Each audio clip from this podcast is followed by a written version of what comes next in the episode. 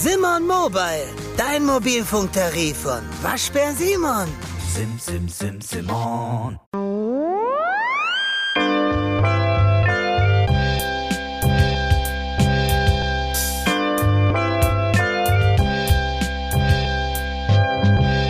Garten Ede. Herzlich willkommen, meine Damen und Herren. Schön, dass ihr ein weiteres Mal dabei seid bei einer weiteren Folge Garten Ede. Ja, mein Name ist Elias und ähm, wir befinden uns jetzt Ende Februar so langsam in den großen Vorbereitungen für das Gartenjahr und jetzt wird so der Startschuss gelegt für all das, ja, was dann so in diesem Jahr passieren wird und äh, ich habe mich in dieser Woche zu Hause ausgiebig damit beschäftigt, den Folientunnel mal ja ein bisschen äh, zu, zu reinigen, zu säubern, ein bisschen den Boden schon mal so vorzubereiten. Und äh, da will ich euch auch äh, natürlich teilhaben lassen und äh, euch vielleicht auch ein paar Sachen mit auf den Weg geben, die ihr ja dabei bedenken müsst, wenn ihr jetzt ein Gewächshaus habt oder einen Folientunnel, dann ähm, müsst ihr da jetzt eben dranbleiben, dass der Boden dann auch für die Kulturen im Jahr vorbereitet ist. Und die große Frage ist natürlich auch da erstmal, welche Kulturen wollt, wollt ihr dann reinpflanzen und demnach muss ich natürlich dann auch den Boden vorbereiten, weil es ist klar, äh, jede Kultur hat andere Ansprüche, jede braucht vielleicht einen anderen pH-Wert, andere Stoffe im Boden. Daher überlegt euch vorher schon mal, was so äh, rein soll. Bei mir ist das Ganze so, ich habe jetzt angefangen und habe erstmal den Spinat, den ich vorgezogen habe, äh, dazu war ja in der Aussaatfolge vom Januar, habe ich da äh, alle Sachen auch nochmal beschrieben. Äh, war, glaube ich, Spinat, äh, erste, erste Ernte hieß der.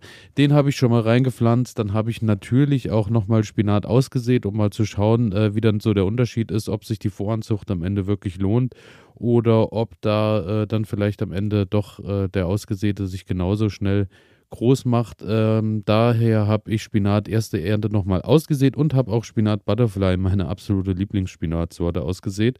Dann habe ich daneben gepackt die ersten Radieschen. Ja, ich freue mich schon drauf, wenn es endlich wieder soweit ist, dass die ersten Radieschen geerntet werden können. Daher Radieschen habe ich ausgesät. Da habe ich die Sorte Sherry Bell und die Sorte Rudi ausgesät. Bin ich auch sehr gespannt drauf. Ähm, dann habe ich Frühlingszwiebeln. Da habe ich ähm, die Weise von Lissabon habe ich äh, auch ausgesät im Januar schon, habe die vorgezogen zu Hause an der Fensterbank. Ja, die haben so mäßig gekeimt irgendwie, weil ich glaube, das Saatgut war jetzt auch schon zwei, drei Jahre alt. Daher äh, nur noch jede zweite gekeimt. Aber äh, ich habe mir da die besten rausgesucht, habe die auch in den Folientunnel gepackt. Und Frühlingszwiebeln ist ja auch so eine schöne Kultur, wo man sagen muss, da kannst du dann eigentlich auch das ganze Jahr immer was davon ernten. Und äh, ja, die stören dann auch im Folientunnel nicht, wenn die so ein bisschen dazwischen stehen im Jahr über und sich da vielleicht auch nochmal ein bisschen breit machen. Da schaue ich mal. Dann habe ich ähm, den ersten Porree, den ersten Lauch äh, reingepflanzt. Da habe ich ja den Hillary vorbereitet. Hillary ist äh, ja eine sehr schnelle Sorte, soll dann im Juni schon erntebereit sein. Da bin ich dann mal gespannt, ob ich den unter Umständen sogar ein bisschen früher ernten kann, weil da natürlich dann auch das große Problem sein wird, ähm, dass ab äh, nach den Eisheiligen, also sprich Mitte Mai, ist ja dann so 16., 17. ist der ganze Spuk vorbei mit der Kälte nachts im besten Fall oder so ist es ja eigentlich meistens. Und dann äh, muss da natürlich Platz geschaffen werden für Tomaten, Chili und Co., was dann alles rein muss. Und äh, ja, bis dahin bin ich mal gespannt, wie groß der Porree wird oder ob ich dann einfach Tomaten, Chili rundherum pflanze und dann halt den Porree rausziehe im äh, Verlauf des Juni, Juli. Da äh, schaue ich mal, daher habe ich jetzt den Versuch gemacht, habe den dazwischen gepflanzt, genauso wie den Porree ähm, die Sorte äh, ungarischer Riesenlauch. Genau, äh, Namen, genaue Bezeichnung kann ich euch gar nicht mehr aussprechen. Strago irgendwas. Und äh, da bin ich auch gespannt, weil der braucht natürlich länger, aber den lasse ich dann auch gerne drinnen stehen und gebe dem den Platz, denn äh, der soll ja wirklich äh, riesen, Riesenlauch, äh, Riesenlauch, große äh, Schäfte sollen da wachsen, weil der soll wirklich, äh, ja, ich glaube 60, 70 Zentimeter hoch werden. Und äh, da bin ich mal gespannt, weil im Folientunnel könnte es ihm natürlich unter Umständen zu warm werden, aber auch da ich äh, lasse mich da gerne überraschen. Außerdem habe ich noch Rucola ausgesät im Folientunnel und habe noch ähm, den, die ersten Salatköpfe natürlich auch reingesetzt und aktuell passt es von den Temperaturen auch. Jetzt am Wochenende soll es vielleicht mal ein bisschen kälter werden. Da schaue ich dann mal, wo die Reise hingeht. Ansonsten hat das jetzt alles erstmal seinen Platz gefunden und kann ja auch Stück für Stück jetzt noch wachsen, weil, wie gesagt, den richtigen Platz, die richtige Kultur oder die, die längeren Kulturen, die über den Sommer dann im, im Tunnel stehen, kommen ja dann in der Regel erst ähm, äh, Mitte Mai dann rein. Und äh, da natürlich dann die große Frage, was passiert mit dem Boden vorher? Was müsst ihr machen? Bei mir ist es so, ähm, ich habe mich jetzt nicht dazu entschieden, den Boden auszutauschen. Boden austauschen, finde ich, ist auch nur eine Sache, äh, da müsste schon schwerwiegendere Probleme vorliegen, wie zum Beispiel, dass ihr jede Menge Engerlinge habt von diesen kleinen, wunderschönen äh, aussehenden, kräftigen Raupen, die da so im Boden rumliegen, die dann auch die Wurzeln immer schön anfressen oder äh, dass ihr irgendwelche Larven oder irgendwelche Wurzelnematoden da am Boden habt.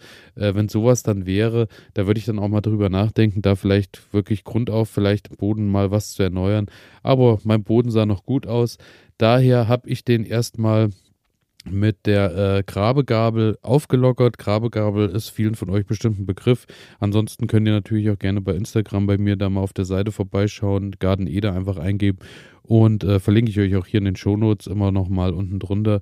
Und das ist ein schönes Gerät, wo ihr den Boden nicht unnötig ähm, einfach nochmal dreht, sodass die Schichten wieder vertauscht werden, sodass da das Bodenleben durcheinander kommt, sondern das ist einfach eine Sache, äh, da lockert ihr den Boden schön tiefgründig, so dass ein bisschen Luft dran kommt und äh, damit habe ich mich erstmal aufgemacht und habe den Boden so auf 30 Zentimeter Tiefe schön durchgelockert. Im Anschluss habe ich dann schön gereiften Kompost äh, mir von zu Hause mitgenommen. Ich habe ja im Garten einmal meinen Komposthaufen, wo so alles an Grünabschnitt, äh, Grünschnitt und Co., alles was im Garten anfällt, an Restsachen, die auch an die Hühner nicht gefüttert werden können und so auf einen riesen Berg drauf kommen. Der dauert natürlich auch immer ein bisschen länger, bis der verrottet, weil das nicht klein gehäckselt ist. Und zu Hause habe ich dann mehr so einen Hausmüllkompost, sage ich mal, äh, wo so mehr kleinere Sachen draufkommen und auch ab und an mal Eierschalen und auch ein bisschen Hühnermist und Co. Der verrottet dann immer recht schnell. Das ist auch in einem Schnellkomposter angelegt. Daher ist der nach einem Jahr, anderthalb eigentlich immer schon gut durch. Und den habe ich mir mitgenommen und habe den dann äh, auf den äh, gelockerten Boden draufgepackt, habe den schön eingerecht, dass der schön äh, sich ein bisschen verteilt. Hat natürlich A, einmal die Sache, äh, dass der wieder neue Nährstoffe in den Boden bringt und B, äh, was viel wichtiger ist, äh, er aktiviert den Boden natürlich auch, weil man sieht im Kompost dann schon an, wenn man den so in der Hand hat, da sind jede Menge Würmer und Co. alles drin. Also da ist jede Menge Leben drin, jede Menge Mikroorganismen und die kommen dann in den Boden im Kompost und äh, im Kompost sage ich schon im Folientunnel und dann kann das Ganze so schön äh, wieder anfangen und es ist so ein schöner Starter-Kit erstmal, dass der Boden wieder richtig Leben zieht und dann im Anschluss ähm, habe ich den Boden nochmal richtig gut gewässert. Das ist auch eine Sache, wo ich sagen muss, äh, die sollte man dann auch so zwei Wochen vorher machen, bevor er dann bepflanzt wird. Also ich habe auch erstmal mit einer Seite angefangen, die zweite Seite habe ich dann in dieser Woche nachgeholt und ähm, hat natürlich den Grund, äh, wenn ihr dann den reifen Kompost draufgepackt habt, macht dann nochmal richtig Wasser drauf. Das aktiviert den Boden natürlich nochmal ein bisschen mehr und ähm, schürt nochmal so ein bisschen alles, das ganze Leben im Boden, dass das nochmal Fahrt aufnimmt. Und genau, und dann einfach mal ein, zwei Wochen nochmal ruhen lassen, dass der erstmal zu sich kommen kann, sich ein bisschen setzen kann, sich verteilen kann. Und dann äh, könnt ihr den eigentlich problemlos äh, bepflanzen. Bei mir ist es so, ähm, äh, was sich noch anbietet, habe ich aber in diesem Jahr auch nicht gemacht, hatte ich auch schon mal die Jahre zuvor äh, so im Garten immer mal probiert, ist, äh, dass man mal eine pH-Wertanalyse macht. Das äh, hört sich jetzt komplizierter an, als es ist. Gibt es im Baumarkt von äh, diversen Firmen eigentlich ähm, so kleine Reagenzgläschen sind das dann, äh, meistens sind das Zweierpackungen, da kommt dann eine Tablette rein mit ein bisschen äh, Wasser und äh, ein bisschen äh, Erde aus dem, vom Boden und dann könnt ihr schauen, wo die Reise hingeht. Ist der recht sauer, ist der basisch? Wo muss, was muss ich vielleicht noch tun, dass ich da in die richtige Richtung komme, um richtig fruchtbaren Boden zu erhalten? Aber ich muss sagen, da äh, letztes Jahr ja da drin Chili und Tomaten und Co. gewachsen ist wie verrückt, habe ich da äh, jetzt dieses Jahr auch, äh, habe ich das auch außen vor gelassen. Ich denke, das funktioniert in diesem Jahr auch so. Und eine ganz interessante Sache, die ich aber noch gefunden habe, ähm, zum Thema Kompost. Es gibt tatsächlich eine Faustregel zum Kompost ausbringen vom Bundeszentrum für Ernährung. Und zwar schreiben die, dort empfiehlt man für den Freilandgemüseanbau durchschnittlich 3 Liter Kompost pro Quadratmeter Boden. Das entspricht einer Schichtdecke von nur 3 mm für Starkzehrer, etwas mehr für Schwachzehrer, äh, etwas mehr für Starkzehrer natürlich, für Schwachzehrer etwas weniger. Und ähm, ja, im Gewächshaus schreiben sie auch, darf es ja bekanntlich immer etwas mehr sein, weil die meisten Kulturen da natürlich auch darauf angewiesen sind, dass da ein schönes Bodenleben drin ist und äh, schöne Nährstoffe drin sind. Und wenn man jetzt so bedenkt an Tomaten und an Chili und Co. Äh, und Melonen, was man vielleicht noch drin hat, die wollen natürlich auch alle äh, schöne Nährstoffe haben. Und daher, ähm, ja, ist da natürlich äh, auch ein bisschen, sollte man schon ein bisschen Kompost mitbringen. Bei mir war es jetzt nicht ganz so viel. Ich glaube, drei Millimeter dicke Schicht oben drüber habe ich nicht. Ich habe einfach äh, meine zwei, drei Mörtelfässer voll gemacht und habe die äh, schön verteilt und eingerichtet. Ich denke, das sollte passen. Und ansonsten habe ich am Anfang natürlich auch gesagt, es ist Zeit, dass ihr ähm, die Gewächshäuser und die äh, Folientunnel auch ein bisschen aufräumt. Und ähm, da natürlich auch nicht zu verachten, mal zu schauen, ähm, was macht die Folie eigentlich, beziehungsweise was machen vielleicht auch die Scheiben, muss vielleicht hier und da mal was ausgetauscht werden. Sind denn jetzt gerade so für den Anfang alle äh, Löcher noch dicht, beziehungsweise alle alle äh, bei mir beim Folientunnel habe ich unten immer so, so kleinere Luftschlitze noch. Da packe ich jetzt im Frühjahr dann auch äh, überall noch ein paar Bretter davor, dass da dann, wenn es wirklich nochmal kalt wird, der kalte Wind nicht so ganz da durchzieht und äh, die kleinen Pflänzchen dann äh, gleich so malträtiert. Daher äh, habe ich da überall noch mit dem Bretter ein bisschen was rundherum gepflanzt. Die Luftstütze sind natürlich Gold wert dann für den Sommer, weil im Sommer muss natürlich dann immer mal durchziehen. Ich glaube, ich hatte es hier schon mal erwähnt. Ich hatte im letzten Jahr dann ähm, ich glaube, so, so 50 Grad waren es dann, glaube ich, an Hochsommertagen drin. Daher ist dann immer schön, wenn ein bisschen Luftzug ist. Jetzt im Winter wollen wir das natürlich aber vermeiden. Daher schaue ich dann immer, dass ich alles ein bisschen dicht mache. Natürlich so, dass ab und an auch noch ein bisschen, also oder ich halt jeden Tag mal hingehe und mal kurz lüft, weil wenn ich natürlich viel Wasser reinbringe und neue Pflanzen drin habe und das schwitzt das Ganze, habe ich natürlich auch schnell dann das Problem, dass der anfängt und schimmelt vielleicht am Boden und so, weil er nicht mehr richtig abtrocknet. Daher auch das Lüften zu dieser Jahreszeit nicht vergessen. Und ansonsten, genau, habt einfach ein bisschen im Blick, dass alles äh, seine Funktion hat, dass der Folientunnel oder das Gewächshaus natürlich startklar ist fürs Jahr. Und ähm, genau, zu guter Letzt ich habe natürlich auch nicht nur ausgepflanzt und ausgesät in diesem Jahr. Ich habe auch tatsächlich noch ähm, einen Wintersalat, der es äh, geschafft hat, der jetzt auch gerade wieder anfängt und schön wächst. Das äh, ist der Humil. Und äh, den habe ich auch so ein bisschen aufgelockert rundherum, aber äh, habe den erstmal in Frieden gelassen. Das war auch der einzige tatsächlich, der es von meinen ganzen Wintersaladen über den Winter geschafft hat und jetzt im Frühjahr wieder Köpfe bildet. Die meisten sind dann wirklich bei den minus 16, minus 17 Grad erfroren, traurigerweise. Aber äh, die fünf Köpfe, die ich da jetzt noch stehen habe, lasse ich mal stehen und bin gespannt, was da wächst. Und ansonsten ähm, bin ich sehr gespannt, denn ich habe ja im letzten Jahr auch noch ähm, die Erdbeere Mara de Poix äh, eingepflanzt. Ist vielleicht vielen von euch ein Begriff. Ich habe auch schon öfter darüber gesprochen.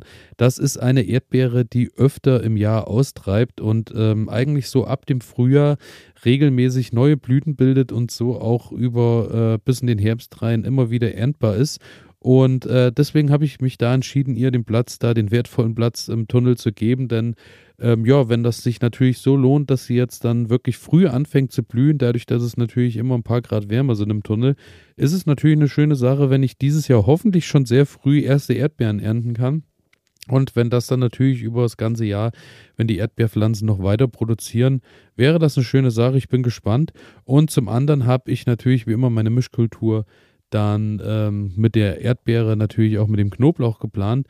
Und da habe ich dieses Jahr den Riesenknoblauch, da hatte ich ein paar Zehen bekommen. Ist äh, tatsächlich gar nicht so einfach, ähm, an manche Sorten ranzukommen. Und da habe ich, glaube ich, zwei Knollen oder so bekommen. Da habe ich draußen ein paar gepflanzt und habe dann auch noch ein paar äh, zwischen die Erdbeeren gepflanzt. Hat natürlich das schöne Mischkultur Erdbeer-Knoblauch ist immer, schützen sich gegenseitig so ein bisschen, beziehungsweise der Knoblauch hält Schädlinge von den Erdbeeren fern. Und zum anderen natürlich, es wird früh warm. Er ist nicht so der Witterung ausgesetzt, hat jetzt auch den ganzen Winter da schon drin gesteckt. Der ist auch bestimmt, also der Knoblauch, ich würde schätzen, doppelt so groß und äh, saftig von seinem Grün im Vergleich zu den Kollegen, die so draußen stehen äh, über den Winter. Daher, ich denke, da wird es recht früh eine Ernte geben und hoffentlich dann auch nicht nur grün, sondern auch schöne, äh, kräftige Knollen mit einem kräftigen Geschmack. Da bin ich gespannt, da halte ich euch natürlich auch auf dem Laufenden. Also das sieht wunderbar aus, ist gut überwintert und ansonsten habe ich natürlich meine Lavendelpflanzen, die dann irgendwann auch nach den Eisheiligen nach draußen kommen. Die sind auch super überwintert im Folientunnel, muss ich sagen. Und äh, Spinat aus dem Herbst habe ich auch noch. Der fängt jetzt auch wieder an auszutreiben. Sieht allerdings nicht ganz so schön aus. Ähm, muss ich sagen. Da muss ich mal schauen, ob ich den noch mal ein bisschen verjüngen. Ähm, der fängt halt wirklich an und wird an vielen Stellen schon braun. Da werde ich mir die besten Blätter raussuchen, die wir essen. Alles, was dann schon äh, bräunlich ist, werde ich dann wegschneiden, kriegen die Hühner erstmal.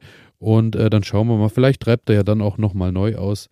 Mal sehen, wo da die Reise hingeht. Und ansonsten setze ich dann natürlich auf den Spinat, den ich äh, frisch ausgesät habe, noch, dass der hochkommt. Ja, und damit ähm, denke ich, konnte ich euch so ein bisschen erzählen, was ihr jetzt vielleicht im Gewächshaus machen könnt, beziehungsweise woran man denken muss.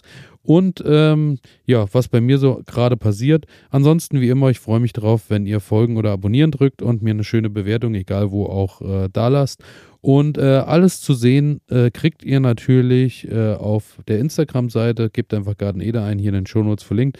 Und ich hoffe, dass ich in den nächsten Tagen dazu komme, dass die Website dann mal wieder aktualisiert ist, dass ihr natürlich auch auf garten-ede.de alle Informationen kriegt und dort auch die Bilder dazu zu den Beiträgen hier.